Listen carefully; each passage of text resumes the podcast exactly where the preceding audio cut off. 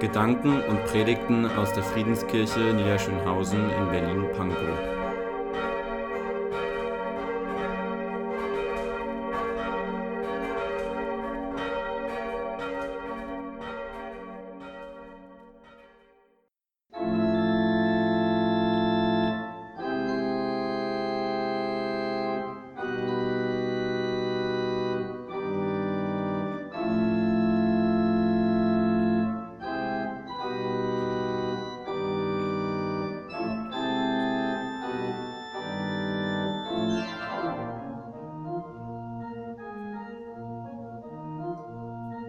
Tatort Bibel.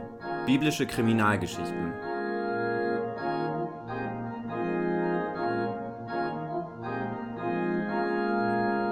Kriminalgeschichten aus der Bibel. Bekannten und unbekannten Fällen wird nachgegangen.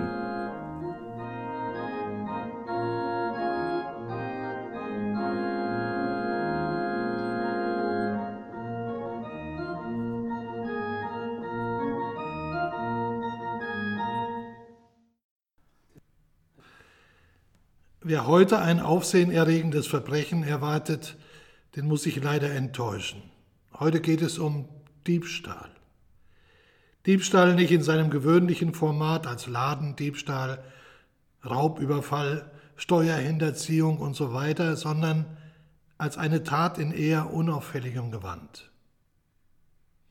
Es geht um Eigentum, genauer um Privateigentum und um einen kurzen Satz eines französischen Soziologen und Ökonomen aus der Mitte des 19. Jahrhunderts, Pierre-Joseph Proudhon. 1840 verfasste er eine Schrift unter dem Titel Was ist Eigentum? Und er beantwortete seine Frage im Text mit dem markanten Satz Eigentum ist Diebstahl.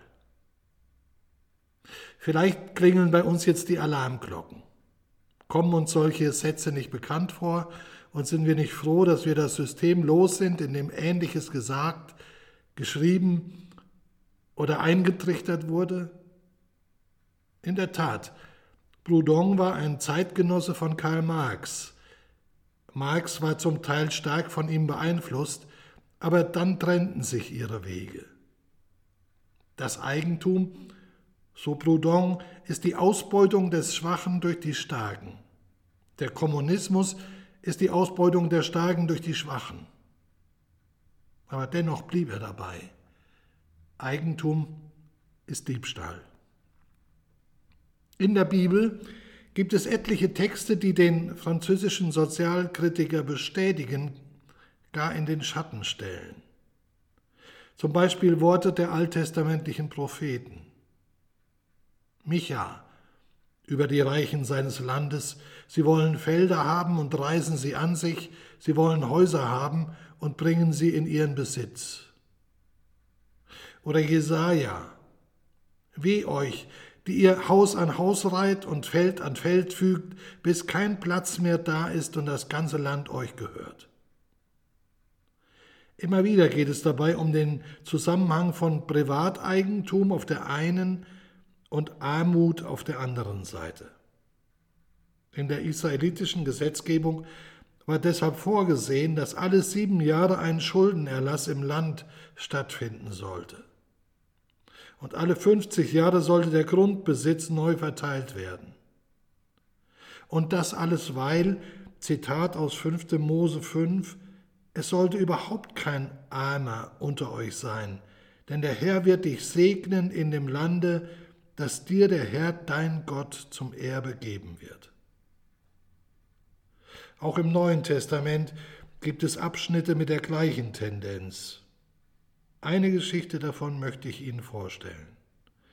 Dafür muss ich Sie mitnehmen auf eine Reise in die Zeit kurz nach Tod und Auferstehung Jesu, in die Tage unmittelbar nach Pfingsten, der Entstehung der ersten christlichen Gemeinde in Jerusalem, auch Urgemeinde genannt. Lukas, der Verfasser einer Geschichte der ersten Gemeinden, beschreibt sie als eine schnell wachsende, für die Zeitgenossen beeindruckende neue Bewegung.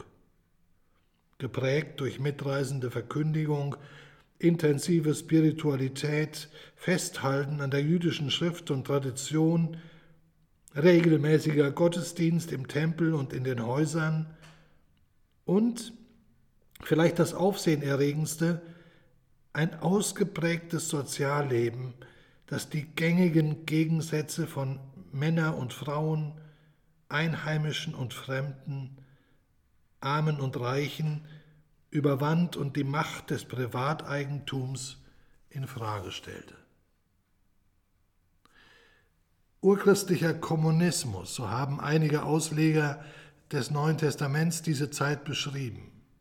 Die Experten sind sich nicht einig, ob das alles wirklich passiert ist oder ob es nur eine kurze Episode war, die Lukas, der Schriftsteller und Evangelist, ausgeschmückt oder gar übertrieben hat. Aber selbst wenn, wollte er dann nicht damit sagen, so müsste es sein? Er schreibt in Apostelgeschichte 4, 32 folgende. Die ganze Schar derer, die an Jesus glaubten, hielt fest zusammen. Alle waren ein Herz und eine Seele. Nicht ein einziger betrachtete irgendetwas von dem, was ihm gehörte, als sein persönliches Eigentum. Vielmehr teilten sie alles miteinander, was sie besaßen. Vollmächtig und kraftvoll bezeugten die Apostel, dass Jesus der auferstandene Herr ist. Und die ganze Gemeinde erlebte Gottes Gnade in reichem Maß. Es gab aber unter ihnen auch niemand, der Not leiden musste. Denn wenn die Bedürfnisse es erforderten, verkauften diejenigen, die ein Grundstück oder ein Haus besaßen, ihren Besitz und stellten den Erlös der Gemeinde zur Verfügung, indem sie das Geld vor den Aposteln niederlegten. Davon wurde dann jedem das zugeteilt, was er nötig hatte. Einer von denen, die den Bedürftigen in dieser Weise halfen, war Josef, ein Levit von Zypern, den die Apostel Barnabas nannten. Josef verkaufte ein Stück Land, das ihm gehörte, und stellte das Geld, das er dafür bekam, der Gemeinde zur Verfügung, indem er es vor den Aposteln niederlegte. Soweit also die Schilderung des urchristlichen Kommunismus. Und dann ereignet sich folgende Geschichte, über die Sie vielleicht die Stirn runzeln werden. Auch ein Mann namens Hananias und seine Frau Sapphira verkauften ein Stück Land und Hananias stellte der Gemeinde einen Teil des Erlöses zur Verfügung. Aber mit dem Einverständnis seiner Frau gab er diesen Betrag als Gesamterlös aus, während er in Wirklichkeit einen Teil für sich behielt. Als er das Geld vor den Aposteln niederlegte, sagte Petrus zu ihm, Hananias, warum hast du dein Herz dem Satan geöffnet und dich von ihm dazu verführen lassen, den Heiligen Geist zu betrügen? Warum hast du uns verheimlicht, dass du einen Teil vom Erlös deines Grundstücks für dich behalten hast? Niemand hat dich dazu gezwungen, das Land zu verkaufen. Es war ja dein Eigentum.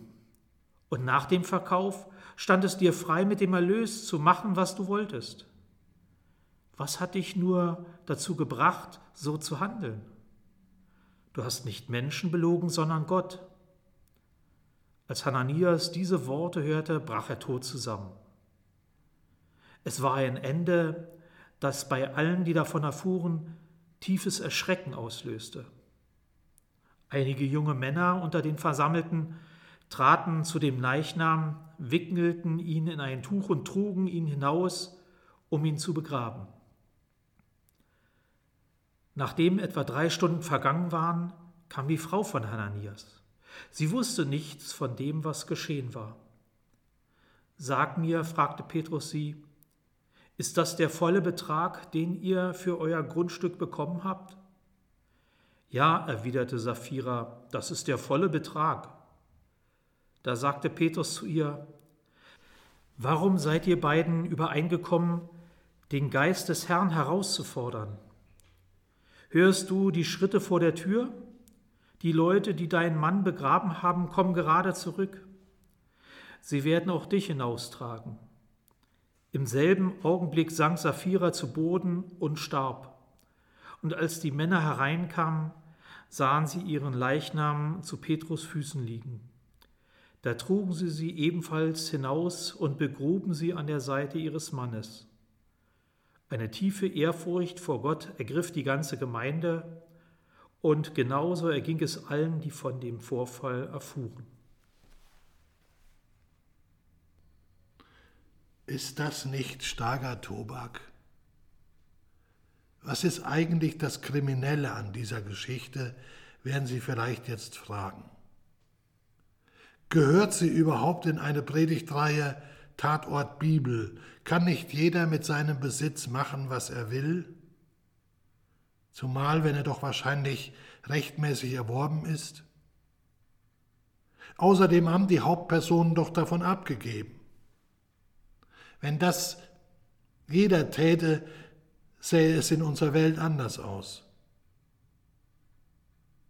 Ja, das stimmt.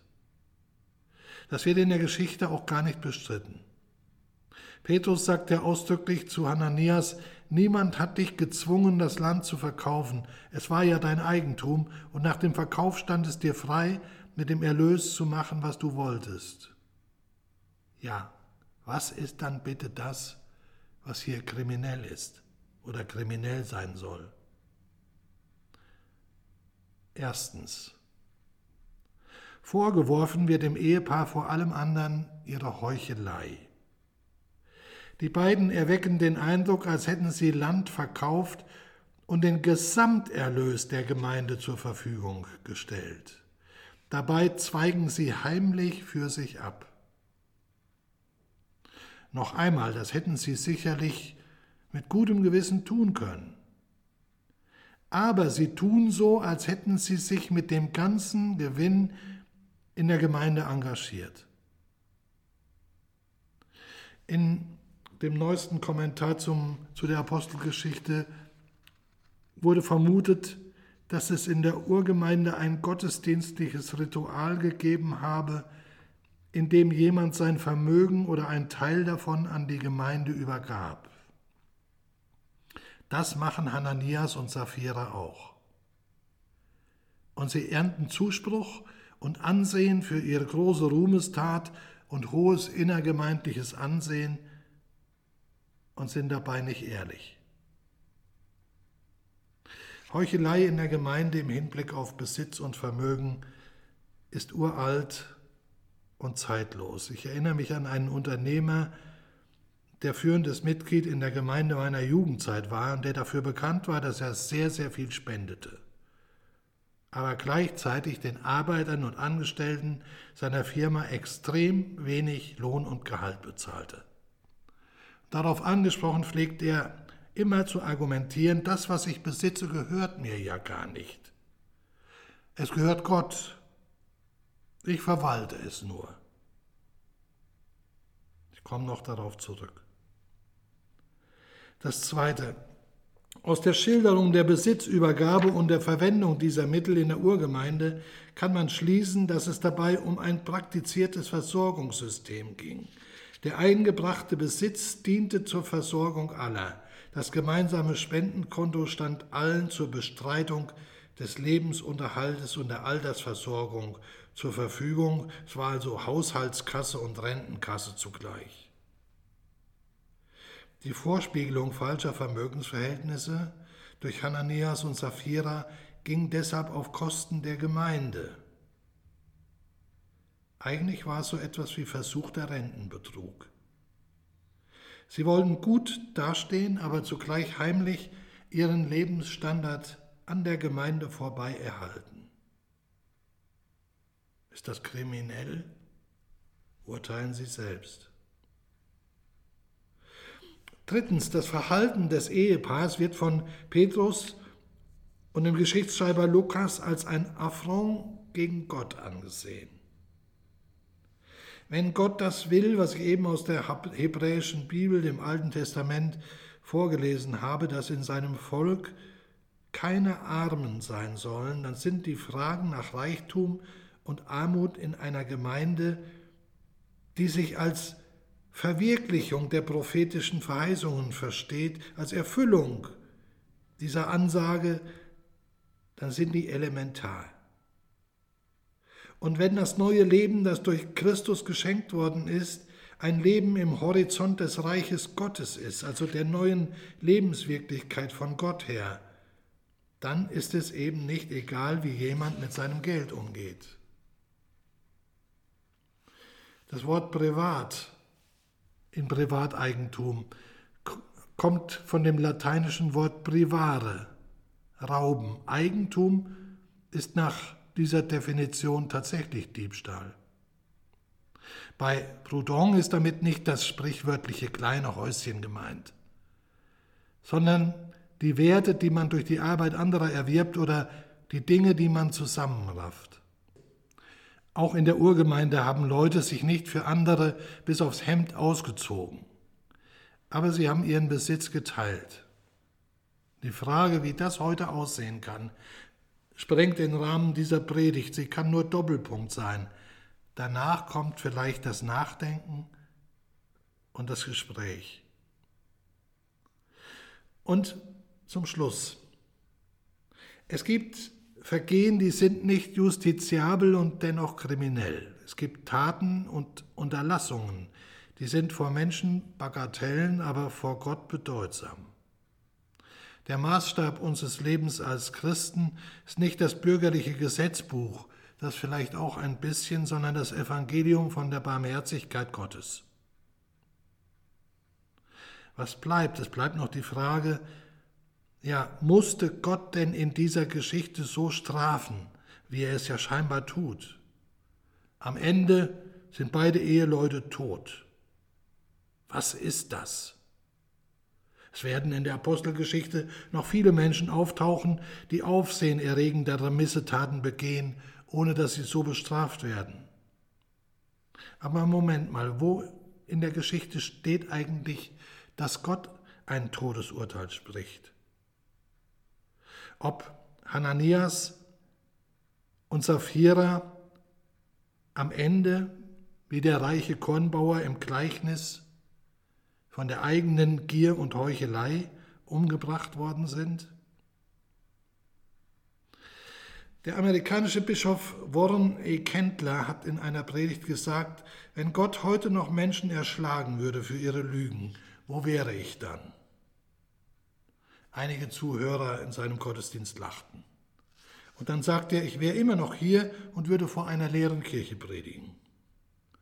Nein, Gott hat Hananias und Sapphira nicht umgebracht, aber ihre Geschichte soll uns fragen, ist dein Eigentum Diebstahl?